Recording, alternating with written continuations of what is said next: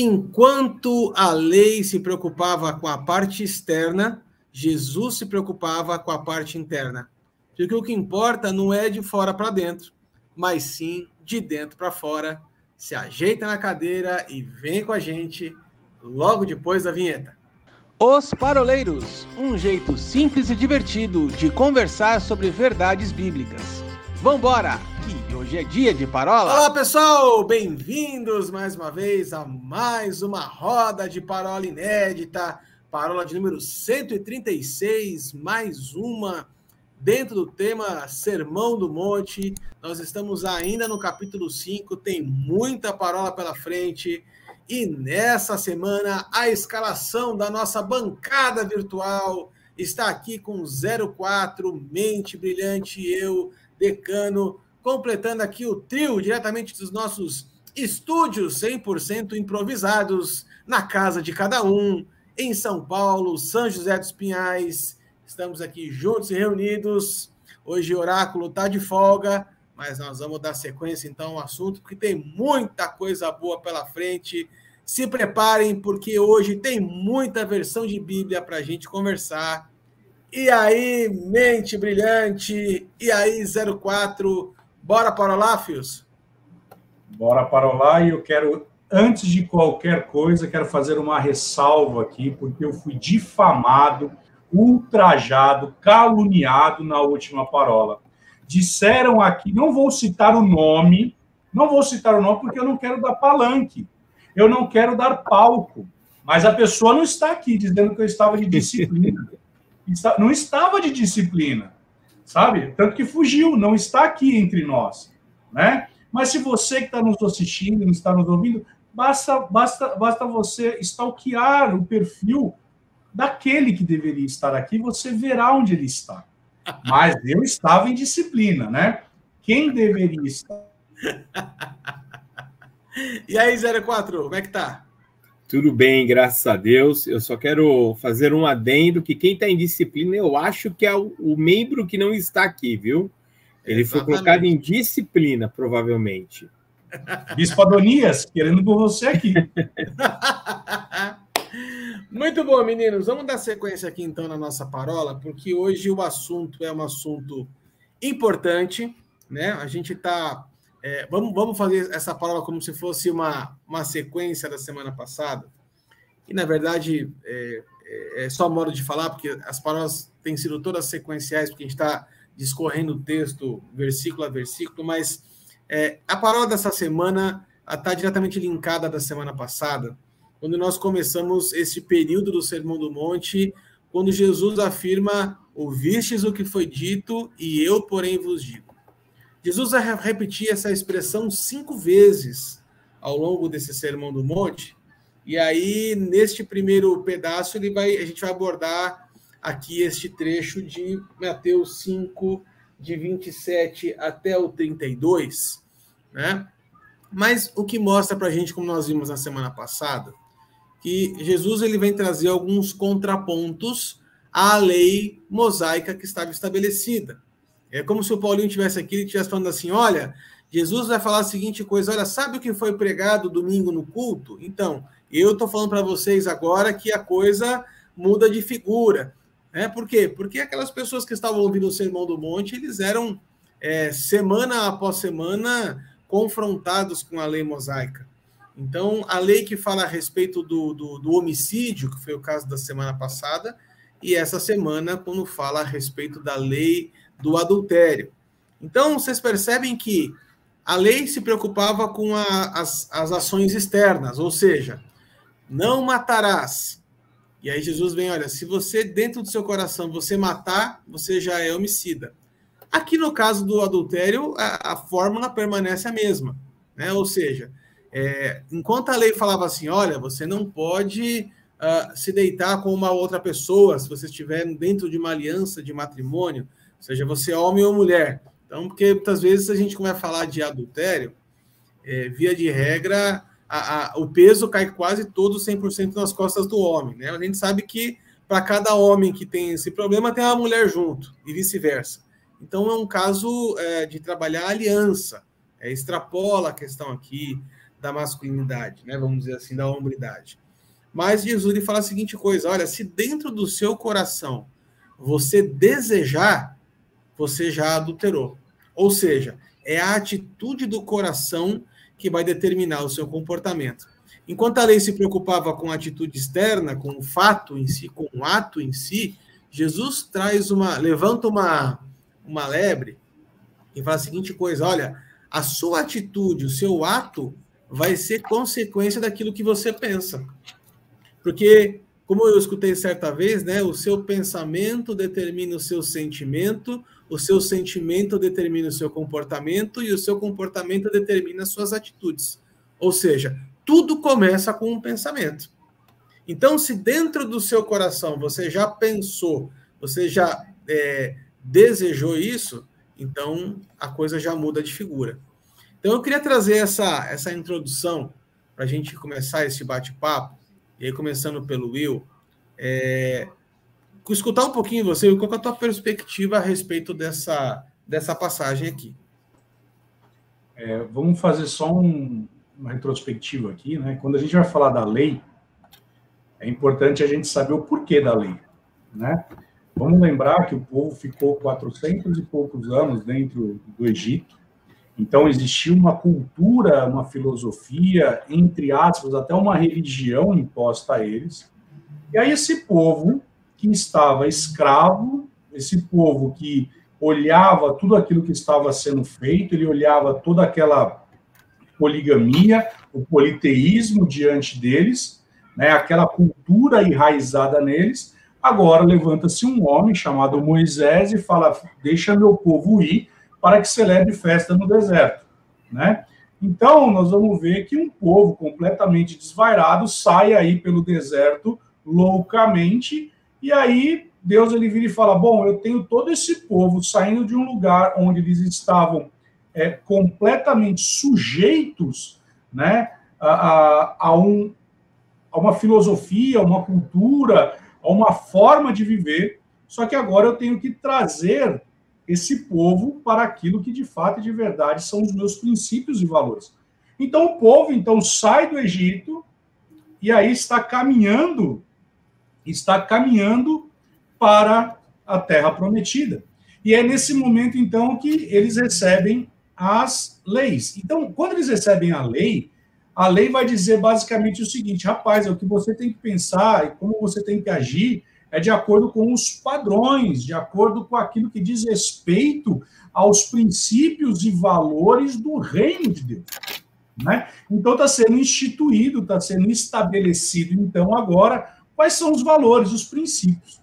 O fato é que depois lá em Jeremias, Ezequiel, nós vamos ver de uma forma um pouco mais concreta, Deus falando através dos dois profetas que viria um homem estabeleceria então uma nova aliança e que nessa nova aliança então não seria mais pela força do braço, não seria mais pelo coração duro, mas seria colocado um coração de carne e dentro desse coração de carne a lei inscrita. Bom, fizemos todo esse resumo aqui. Glória a Deus, aleluia, que o Paulinho não está aqui. Mas aí nós estamos falando a respeito disso. Então aí vem Jesus e vai trazer o seguinte: bom, pessoal, estamos aqui nesse monte, vocês estão me ouvindo, está tudo certo. Tá tudo bacana, mas vocês precisam entender agora um negócio. Na graça, naquilo que eu venho instituir agora, né? Porque depois mais para frente ele vai falar novo mandamento vos dou, e aí a pergunta é: que mandamento é esse que ele está dando? Significa então que ele rasgou aquilo que tudo que Moisés tinha dito? Não, não, não, não. Agora o negócio vai subir a tarrafa, a coisa vai ficar mais difícil. Porque agora ele vai falar o seguinte: de tudo aquilo que foi dito, das 613 leis, de tudo aquilo que estava escrito em Talmud, de tudo aquilo que estava escrito na Torá, tudo que... eu resumo em dois versículos. Amará o teu Deus acima de todas as coisas e amará o teu próximo como a ti mesmo. Aí talvez você que esteja nos ouvindo vai falar, ah, aliviou. Aí você vai falar assim, não, não é bem assim.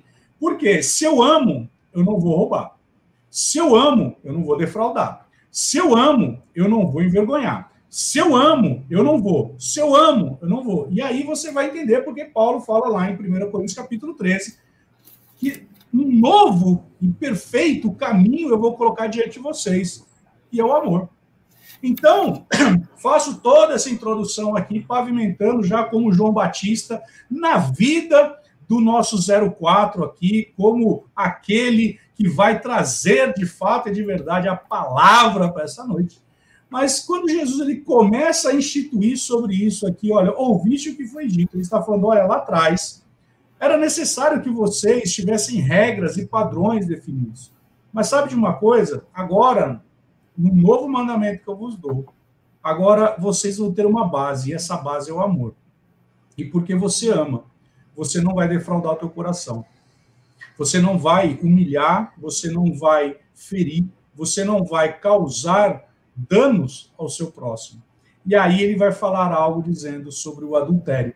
Então veja que aqui ele vai fazer um paralelismo. Ele está falando o seguinte: ó, na lei, vocês viam lá no Egito que tinha uma galera fazendo umas coisas muito loucas.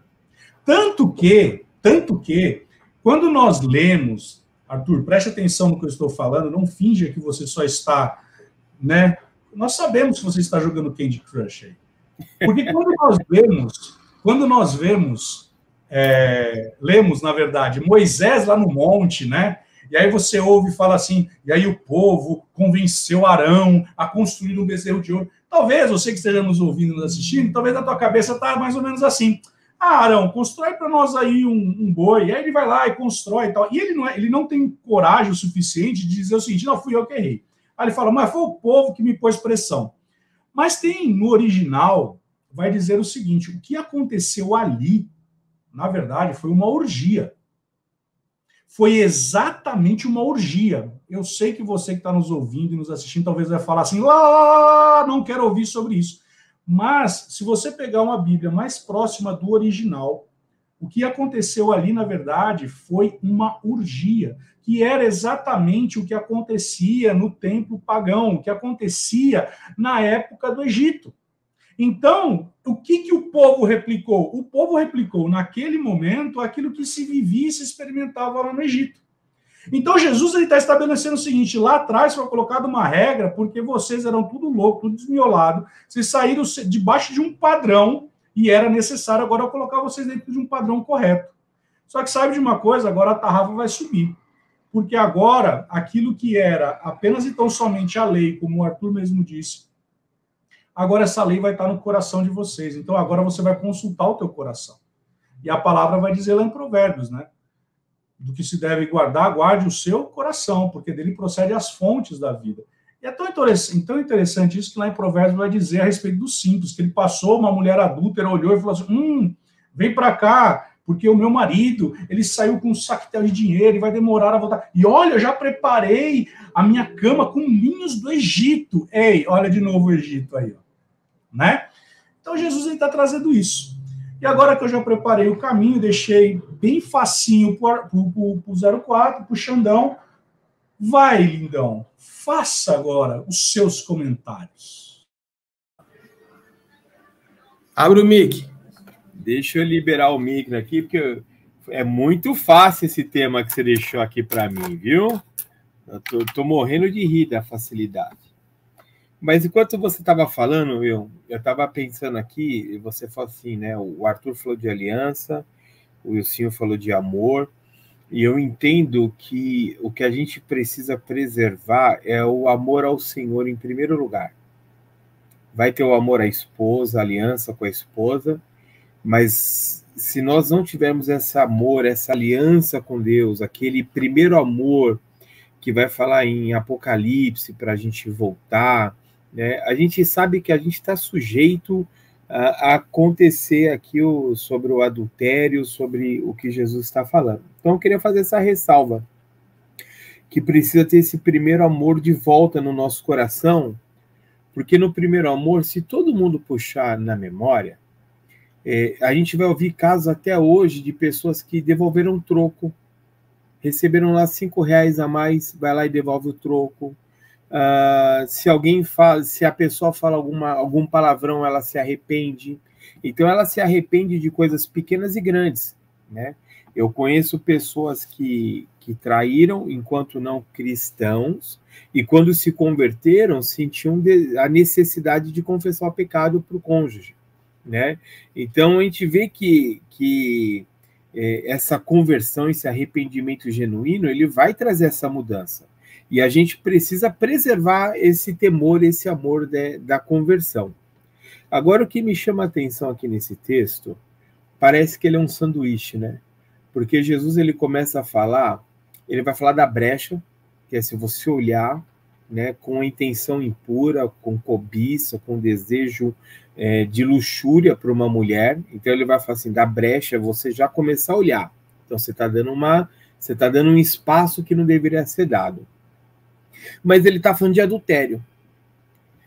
Entre o divórcio, então ele começa a falar de adultério e ele vai terminar falando de divórcio. Então é o começo do erro e o final. Ele vai falar de radicalismo. Ele vai falar assim: olha, se tua mão direita te faz pecar, arranca ela fora, é melhor você entrar no céu só com o olho. Então, é um radicalismo assim de você tomar uma posição é, para evitar esse percalço. Então, a, a, gente já ouviu muito isso. Olha, se você tem uma. Para o homem, né? É, o discipulador falava assim: se você vê que é naquele corredor da tua empresa tem uma mulher muito atraente, passa pelo outro, evita, não era isso? Antigamente as bancas, né, a rapaziada de hoje, pessoal de hoje mais novo não sabe muito o que é isso, as bancas, aquelas, aquelas revistas todas expondo o corpo da mulher, então é, era você olhar para uma banca e você via aquilo que hoje muitas vezes está escondido e tal. Então, quem discipular falou, evita passar perto, né? Que é justamente para a gente não ir abrindo a brecha. Então, isso que eu achei bem interessante que Jesus faz. Ele começa com a brecha, ele vai falar de radicalismo, é, e aí o radicalismo ele já fala: olha, você vai parar no inferno. É porque muitas vezes a gente não leva em consideração que o salário do pecado é a morte, né? E se morreu no pecado, ele está falando de inferno. Né? Então a gente precisa é, ter essas coisas, ah, mas isso é para pôr medo. Não, isso a gente não pode descartar, porque isso é bíblico. Da mesma maneira que em Gálatas vai falar, olha, que o homem semear para carne, ele vai colher para carne. Mas, né, de Deus não se zomba. Então, assim, vai sobrar. É que a gente sempre acha é, que pode fazer algumas coisas e que Deus não está vendo. Muitas vezes Deus está dando um tempo de arrependimento. Né? Mas ele coloca tudo isso na mão do homem. Jesus não tirou da mão do homem aqui. Ele falou: olha, melhor você cortar isso aí, cara. Corta a mão, tira o olho. Ele estava assim: tome uma posição um pouquinho mais radical para você conservar o que? A tua salvação. Porque pode começar no olhar, pode começar aqui no, no, no, no adultério. O adultério ele pode culminar num divórcio, né? E daí para frente, o que, que a pessoa pode fazer? Né? Muitas vezes está ali destruída, a gente sabe que Deus perdoa, que Deus restaura uma série de coisas. Mas a gente precisa entender assim, olha, Jesus está chamando para a gente por um posicionamento mais radical. E eu quero contar aqui uma experiência, não tinha a ver com, com, com, com adultério, mas foi um amigo meu novo convertido, ele queria fazer um negócio no corpo dele, vocês já sabem o que ele queria fazer, e veio me perguntar na Bíblia se era pecado ou não. Eu falei, olha, cara, eu só sei o, o texto de Levítico, mas eu vou te instruir aí a orar. Vai orar para saber se, se Deus quer ou não que você faça isso. Aí ele orou. E no dia seguinte ele me encontrou e falou: Cara, tive um sonho. Eu tive um sonho que no braço que eu ia fazer o que eu queria, eu estava sem ele entrando no céu. Eu falei: Rapaz, você está falando um texto bíblico. Aí eu citei esse texto de, de Mateus 5 para ele. Então você vê assim, ah, o que, que, que Deus quer? Deus abomina o cara que, né, da prática que ele queria? Não, Deus não abomina a pessoa, mas Deus não quer que tenha a prática, né? E aí a gente vê como é sério, ele era um novo convertido. E o Senhor já falou, olha, meu irmão, né, melhor ser... E quando ele me contou, eu não acredito em, em, em acaso, era porque Deus sabia o versículo que ele tinha sonhado. E ele não sabia, mas Deus sabia que eu sabia. Então, enfim, a gente precisa tomar esse cuidado um pouquinho mais radical é, no momento em que está todo mundo falando muito de facilidade, não tem problema, dentro e fora da igreja. Fora da igreja não se fala e dentro da igreja ainda está contaminando isso. Não tem problema, Jesus te ama mesmo assim, fica tranquilo tal. Só que você está você tá gerando problema para a pessoa.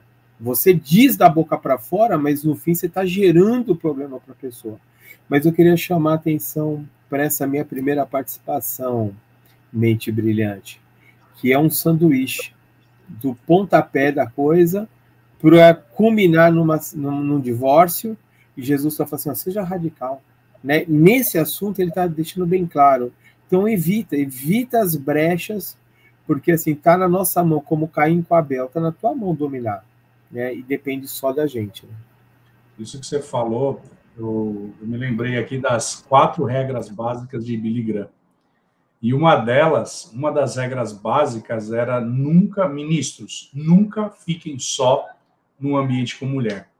E ele fazia algo tão radical que ele, se ele tivesse que entrar num elevador e tivesse uma mulher, ele não entrava sozinho. Ele não entrava. E aí, as regras que ele estabeleceu, são as quatro regras básicas de Billy Graham, é, uma é a questão do, de dinheiro, né, que o ministro ele tem de ser alguém ordeiro nas suas contas e tudo mais, mas ele fala sobre a imoralidade sexual. E ele vai tocar exatamente nesse aspecto. Né? É, ele, ele chega a ponto de chegar num detalhe de você nem almoçar ou jantar sozinho com uma mulher. Olha como isso, talvez nos dias de hoje, onde nós estamos numa sociedade líquida, né?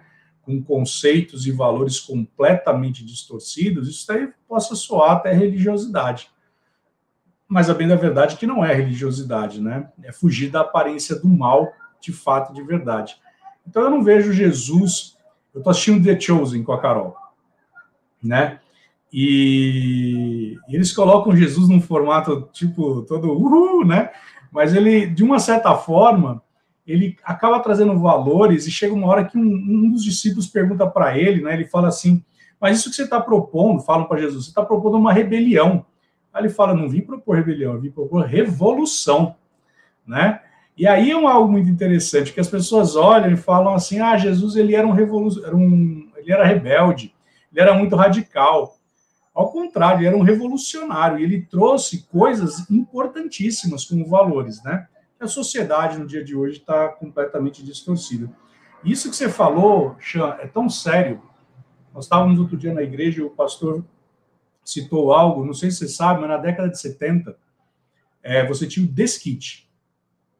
Né? E o que, que era desquitar? Era como se. Era ofender a mãe. A pessoa que se desquitava, ela não podia casar de novo. Na década de 80, veio o divórcio. Só que aí o divórcio tinha regras duras. Então, para você se divorciar, você só poderia se divorciar do ponto de vista jurídico. Você tinha que entrar com uma ação. Na década de 90, foi feita uma flexibilização disso, dizendo: olha, agora se você está dois anos separado, tal, você só vai lá, o juiz homologa. Quando começou 2000 para frente, agora nem isso você precisa. Você só precisa de um advogado, vai no cartório, assina, se não tiver menor, e acabou. Então você vê como as regras, entre aspas, né, de modernização, é, esse movimento progressista, ele na verdade está introduzindo valores que são completamente a revelia da palavra, né?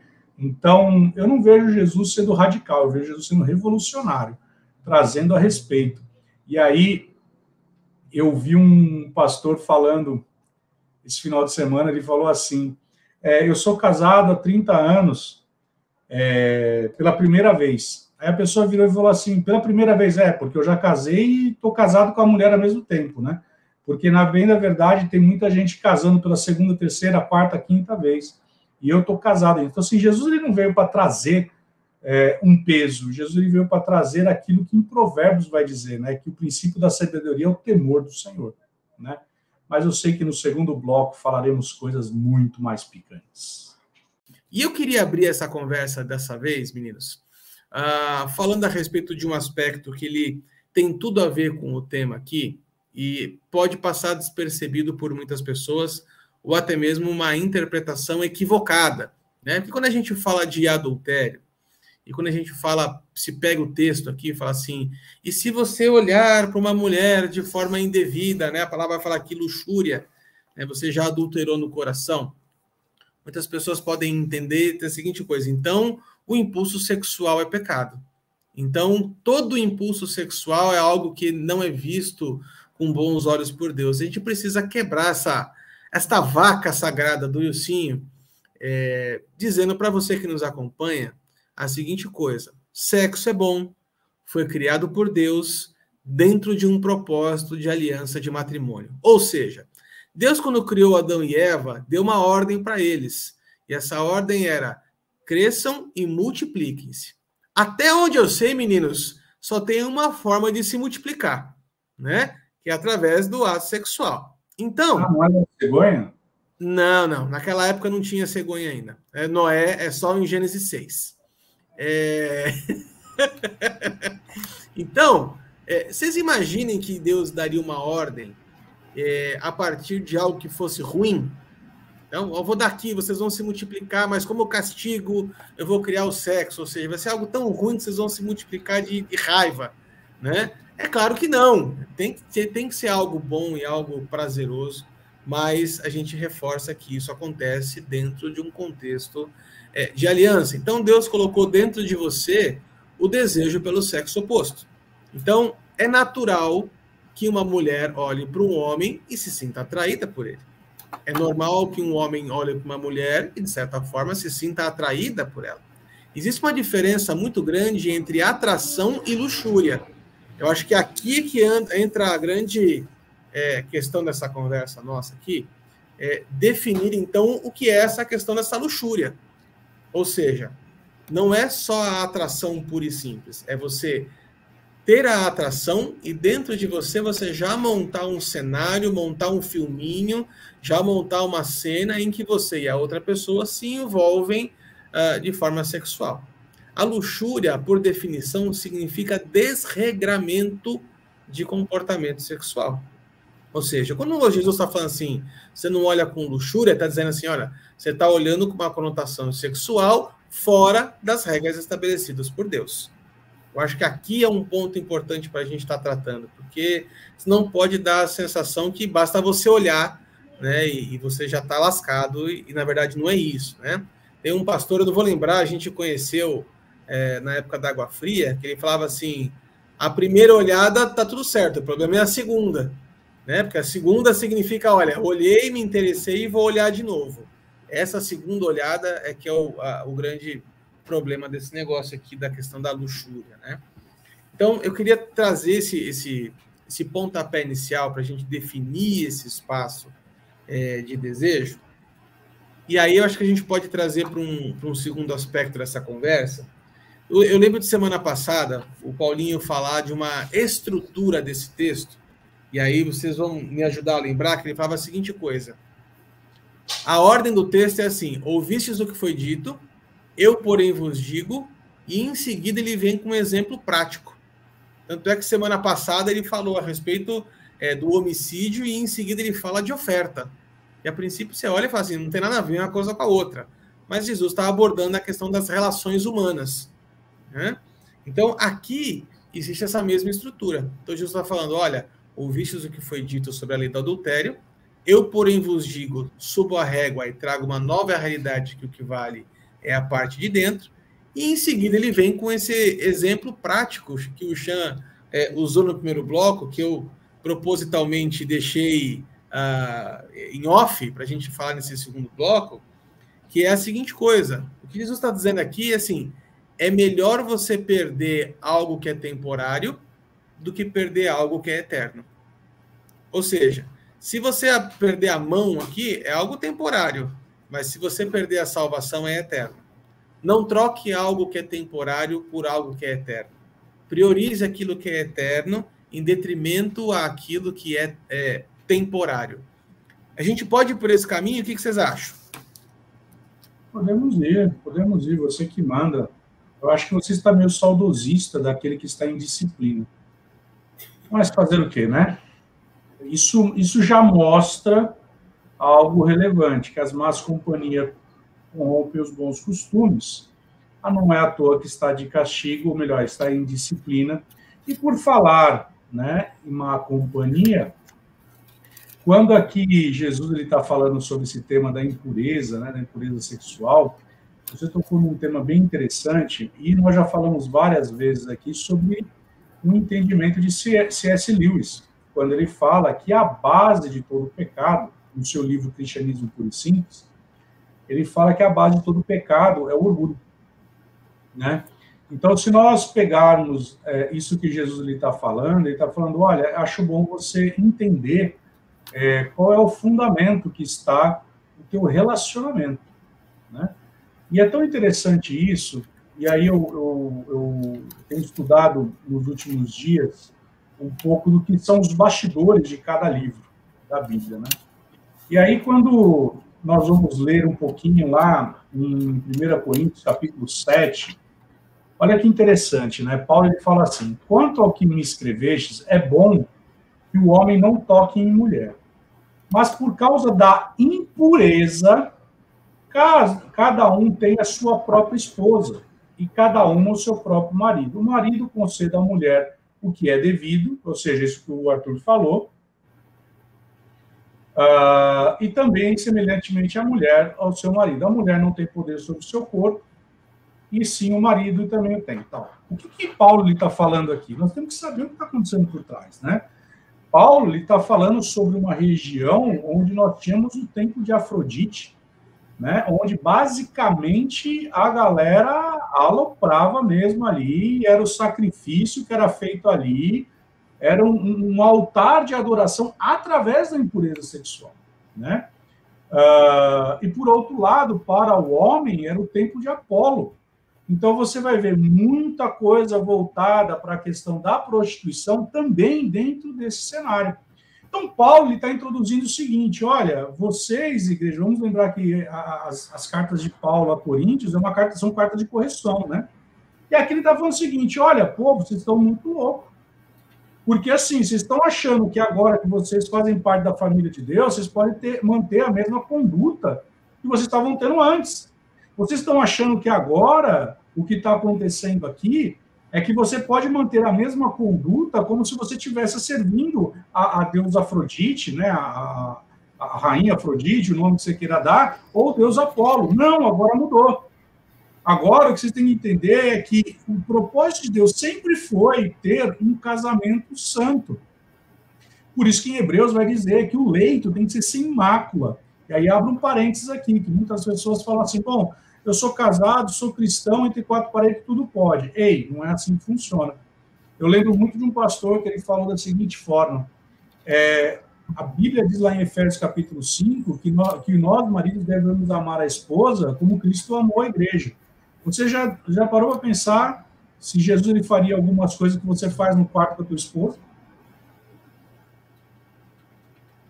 Uau, isso é pesado, isso é muito radical. Não, é só você entender, né? Porque a palavra fala que nós, maridos, deveremos entregar a nossa esposa imaculada, sem ruga. Se bem que tem algumas esposas aí que já tá com uma pé de galinha aqui assim, mas é outro papo.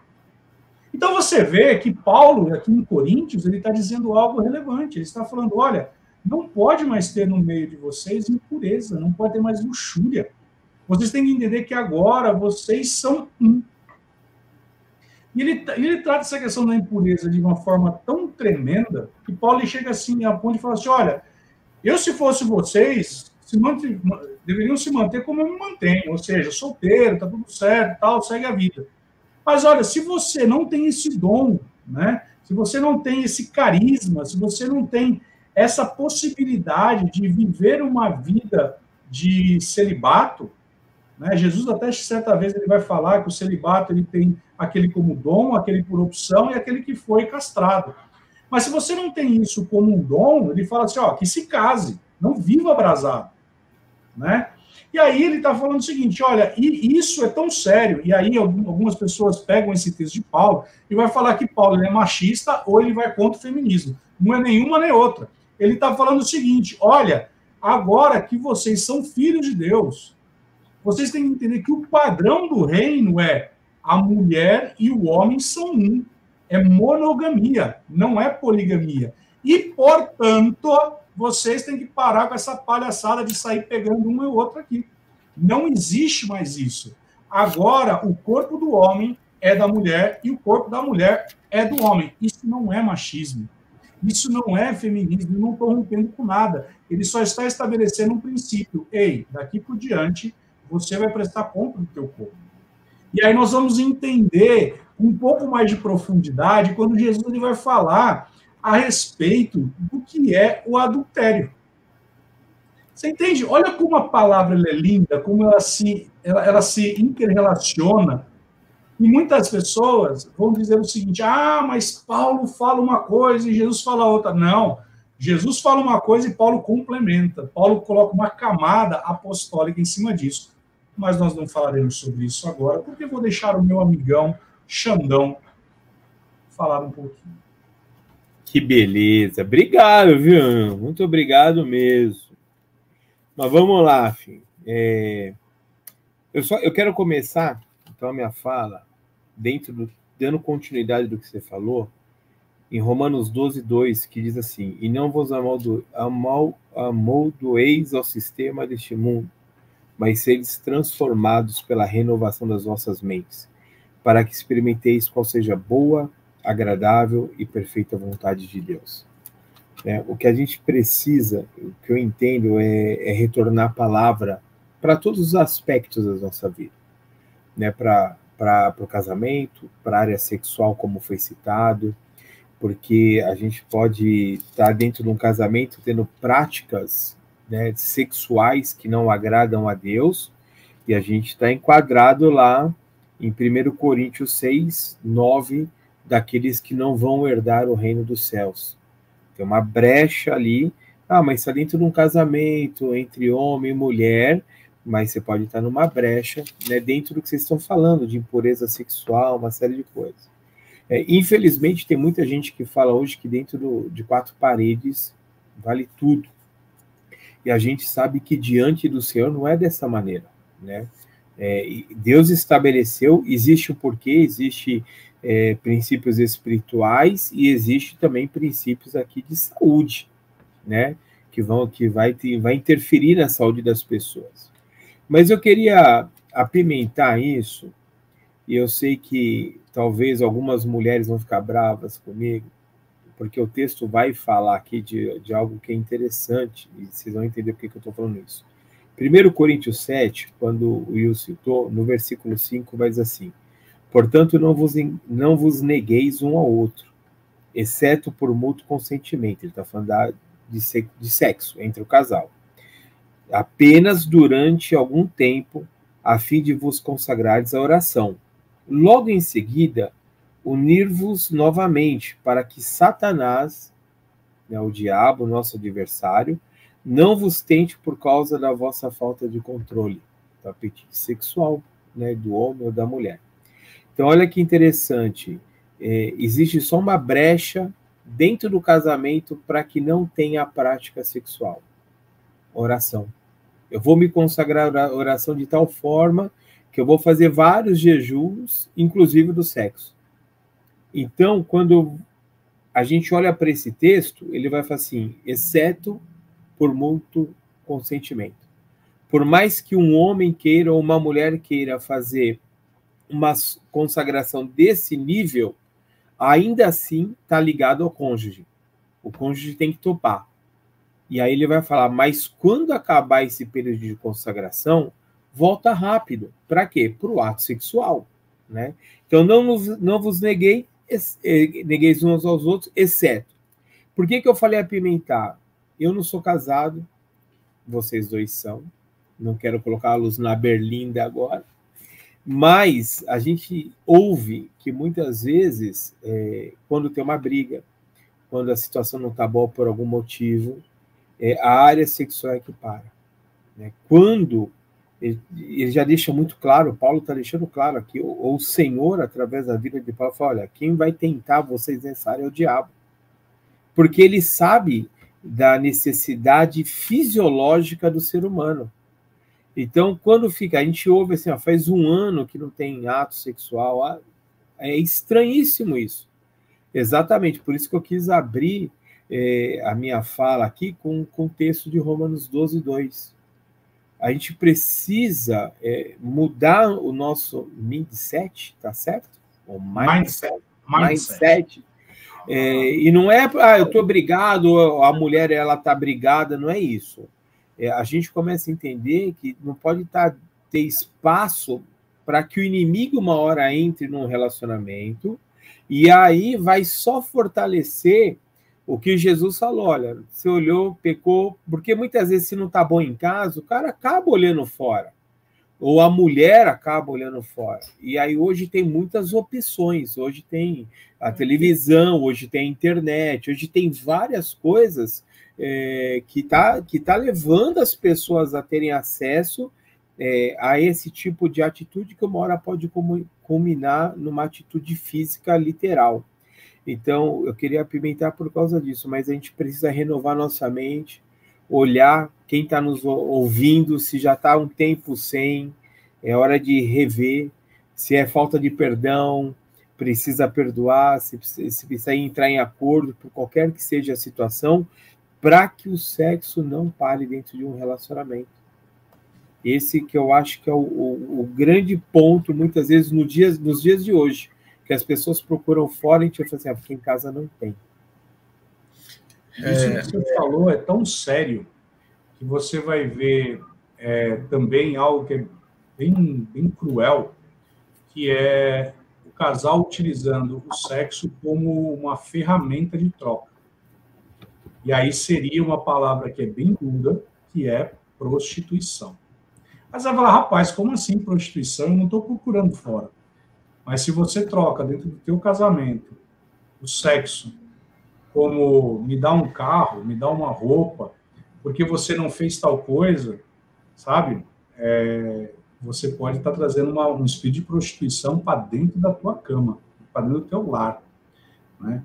Então é algo que também você que está nos ouvindo, você que está nos assistindo, você tenha que refletir a respeito. Tem aquele livro chamado Ato Conjugal, que eu recomendo que todos leiam. E tem um capítulo, esse livro é escrito por um pastor e uma pastora, e, se eu não me engano, os dois também são psicólogos. E chega um determinado capítulo que uh, o autor fala assim, não sei se é ela ou ele que está escrevendo, porque eles vão fazendo uma dobradinha no livro. Ele vira e fala assim: mulher, saiba de uma coisa. O homem, ele precisa. Você gosta. Então tem uma diferença. O homem precisa, a mulher gosta, né?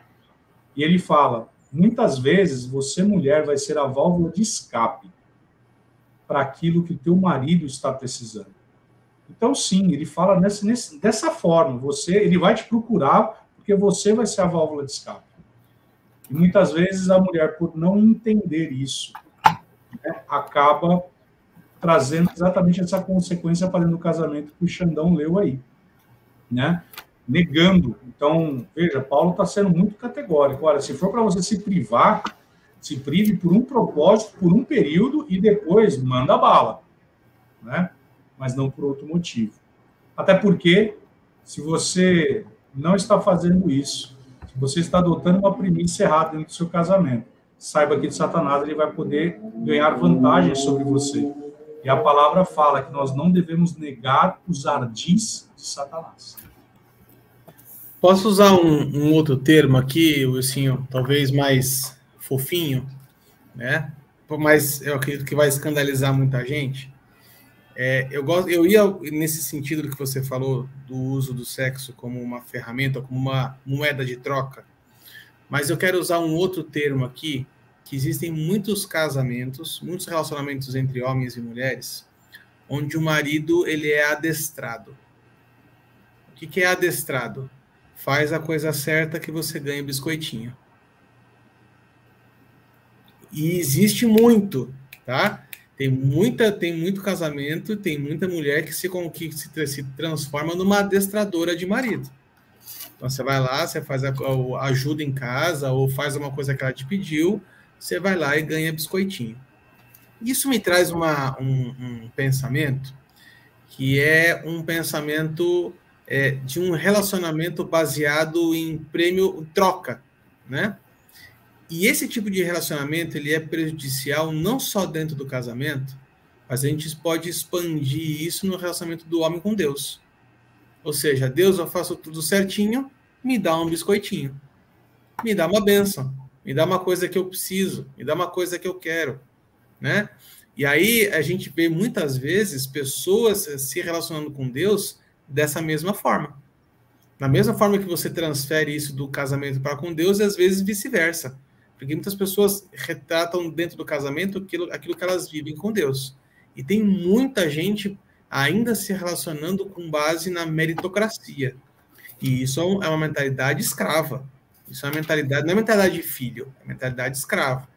Eu estou trazendo essa questão da, da, do condicionamento ou do adestramento, porque para mim isso tem tudo a ver com a questão do comportamento sexual e até mesmo no comportamento social. Né? Então, é aquilo que o, Paulinho falou na semana passada. Se a gente simplesmente fala assim, não faça, com medo da consequência, ou seja, não, não olhe uma mulher com uh, luxúria, porque isso vai trazer consequência para sua cabeça. Isso automaticamente coloca dentro do coração do homem uma sementinha chamada medo. Então ele não faz por amor, ele faz por medo da consequência. Vamos trazer isso para uma realidade é, fora dos relacionamentos? Eu hoje peguei estrada, estava vindo de outro lugar aqui para Curitiba, e eu percebi o quanto a gente é adestrado socialmente com base no medo. E aí eu vou trazer essa, essa história para vocês, porque é uma história que eu uso aqui é, quando eu vou ministrar os cursos que eu faço aqui. Quando você pega estrada, a placa de sinalização diz 80 por hora. Ok? A placa está lá, 80 por hora, e você sabe que você tem que andar 80 por hora. Pergunto: as pessoas andam 80 por hora? Não. Andam a 90, a 100, a 110, né? Qual é o único motivo que faz com que as pessoas andem a 80 por hora? A multa. Radar. Ou seja, elas andam a 100, a 110, a 120 e reduzem 50 metros antes do radar que aponta e afere os 80 por hora. Passado o radar, o que, que a pessoa faz? Ela reacelera o carro e volta a 120 por hora. Isso significa que ele está obedecendo? Isso significa, significa que ele está com medo da consequência. Significa que você veio de São Paulo para ir e não respeitou o sinal. Significa que vai chegar uma multa. Depois eu quero falar com o seu chefe aqui. Tá? Então, assim, muitas vezes a gente se comporta só com medo, a base do medo. E aí, a, a, a história do carro é exatamente isso. Você reduz a velocidade não por obediência, não porque você entende que aquilo é necessário. Você só reduz a velocidade porque você não quer levar multa. Então você percebe que essa questão da ouvistes o que foi dito e eu porém vos digo, Jesus está tirando a lei de um lugar de, olha, é, não tenha medo da consequência, deixe de fazer por amor a mim. O novo, o novo patamar é o amor. Você faz por obediência, por amor. Você não faz por medo da retaliação. E hoje o que a gente vê muitas vezes e aqui dentro do texto está falando de, dessa questão é, da luxúria, mas isso cabe em qualquer uma das relações.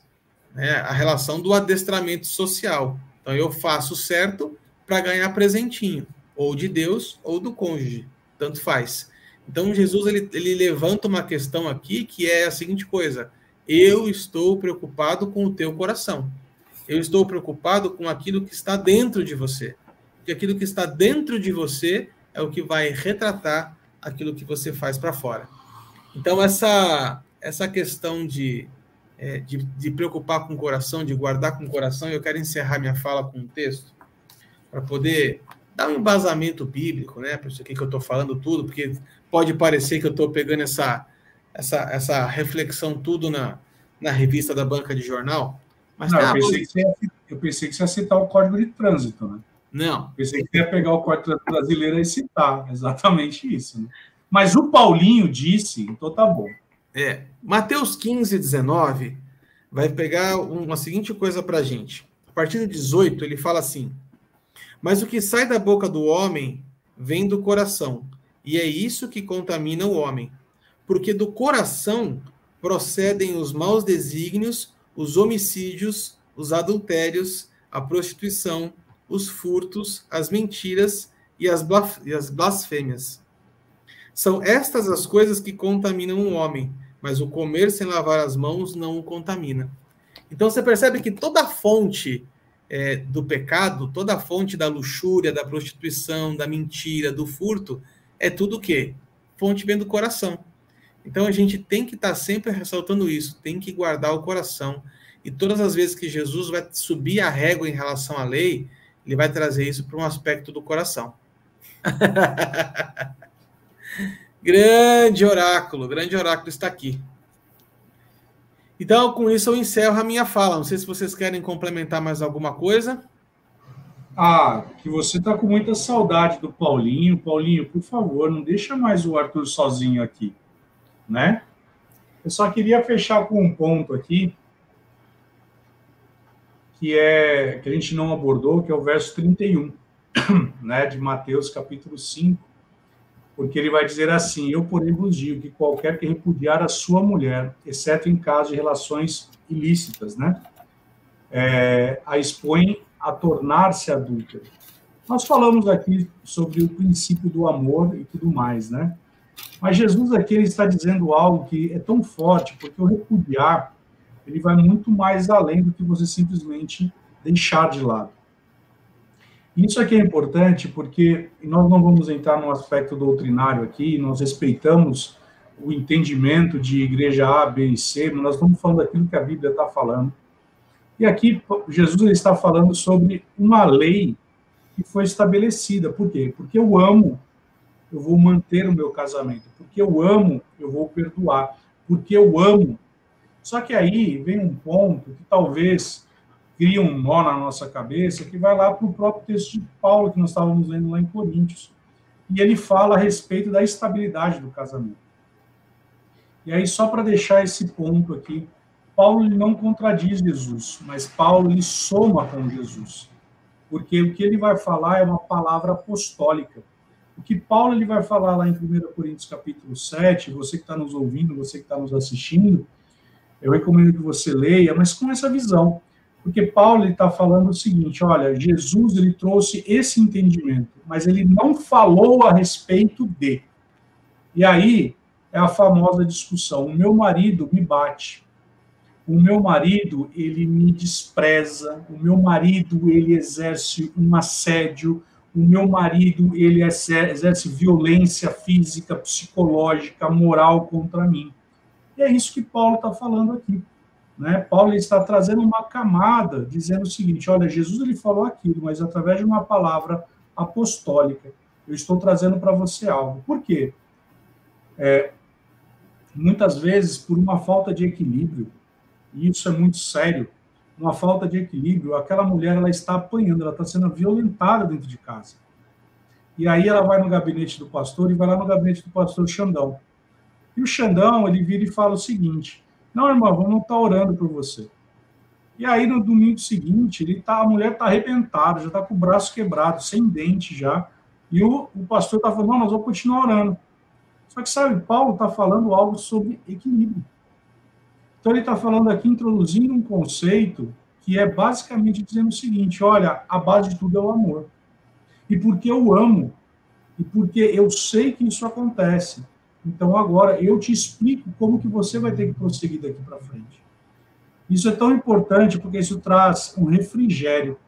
Porque muitas vezes, por uma falta de equilíbrio, nós estamos vendo mulheres, aí eu estou falando especificamente para mulher, sofrendo violência.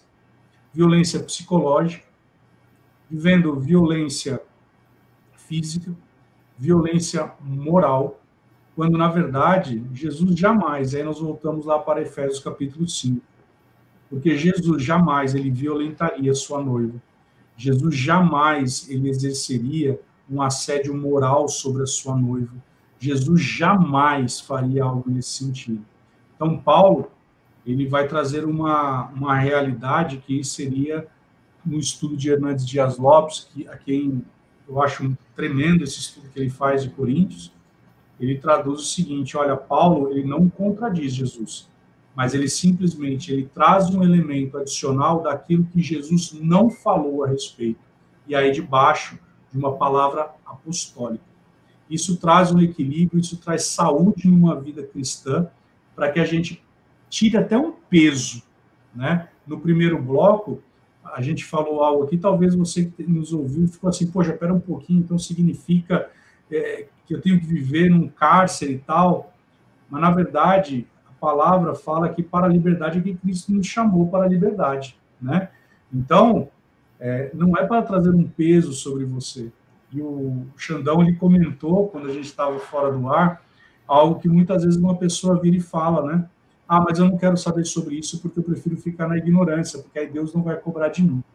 Mas sabe de uma coisa? Deus nos chamou para a liberdade. Então, muitas vezes, nós vemos mulheres, e estou falando especificamente sobre mulher, né? Mas também sabemos que isso pode acontecer, como bem o Arthur falou. Nós vamos ver mulheres sendo mantidas dentro de um cativeiro, um cativeiro financeiro, um cativeiro emocional, um, sabe que é algo tão nefasto. E a palavra não nos ensina dessa forma. A palavra nos ensina a ter um equilíbrio. Amém? Amém. Eu, eu entendo que a gente precisa viver o evangelho pleno, né? A gente quero fechar até com uma sugestão, é, mas eu quero eu, eu não quero espiritualizar a coisa, mas eu quero contar de um amigo meu que ele ele falou, Xan, eu tive um, um sonho de como é que eu deveria alguma uma atitude na cama que daria mais prazer à minha esposa. E ele falou, e eu fiz e deu. E não era nada fora da Bíblia. O cara crente, o cara de oração, cara muito compromissado com o Senhor. Ele falou, cara, você não vai acreditar. Ele não me contou nada, né? Mas ele só me deu esse testemunho, que Deus deu uma direção para ele. Eu falei que eu não queria espiritualizar, mas eu entendo assim que a gente tem resposta em Deus para todas as coisas, inclusive no, dentro de um relacionamento, até na área é, sexual, como acabei de, de citar cara casado, tudo direitinho. É, eu sou solteiro, acho que eu já falei isso, e aí eu tava, eu fiz uma oração, falei assim, como é que eu toco a minha vida? Da melhor maneira possível. E eu escutei assim, eu acabei de fazer a pergunta, eu escutei uma voz como se você estivesse falando comigo. Leia os escritos de Salomão. Só isso. Essa foi a frase.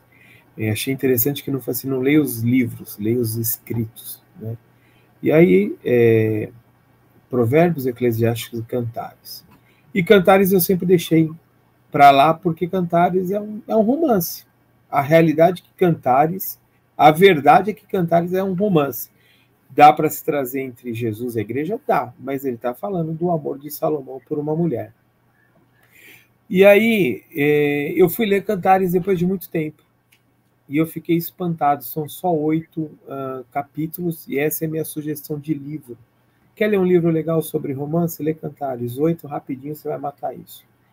E eu desafio você a achar Salomão reclamando da Sulamita e Sulamita reclamando de Salomão. Não há. Você pode ler, anota, põe aqui nos comentários. Ah, reclamou sim. Então, vai ler 200 vezes e, você, e ali que, que me chama a atenção? Na minha Bíblia, diz assim: Eis o cântico dos cânticos, King James. Na hebraica está assim: o cântico sublime de Salomão, o maior, o excelente.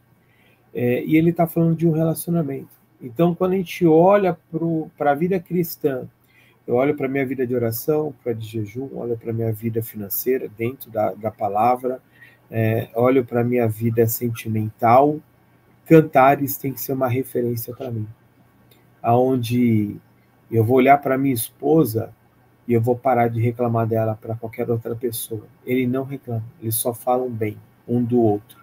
E muitas vezes os casais hoje, a gente acabou indo por várias é, linhas né, de, desse texto aí de Mateus 5, mas eu entendo que Deus quer que os casais se reconciliem através da, da própria palavra. Tira tudo aquilo né, que estão falando, vem, vem, vem andar pela palavra, inclusive no relacionamento. E aí eu entendo que nós seremos muito mais felizes do que já imaginamos ser. Amém? Era isso. Amém. Então chegamos ao final da parola 136, mais uma dentro do tema Sermão do Monte. Semana que vem estaremos de volta com mais uma parola e você já sabe, estamos no Facebook, no Instagram, no YouTube e agora, na trinca de podcasts, no Spotify, no Deezer e no Amazon Music, tem os paroleiros lá. Nos siga, curta esse vídeo e compartilhe com muitas pessoas. Grande abraço, fiquem com Deus e até a próxima, se Deus quiser. Tchau, tchau.